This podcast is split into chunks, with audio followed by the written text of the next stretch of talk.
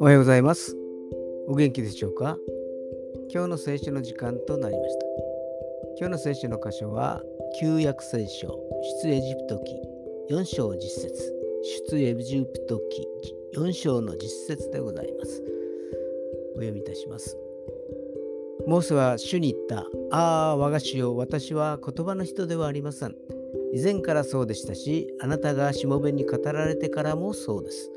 私は口が重く、舌が重いのです。アーメン神様の選びは人間には理解しがたいものがあります。200万以上の人々を導く器として選ばれたのはモーセでした。でも彼は木突で雄弁ではありませんでした。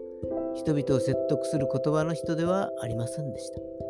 しかし、神様の使命を全うしたのです。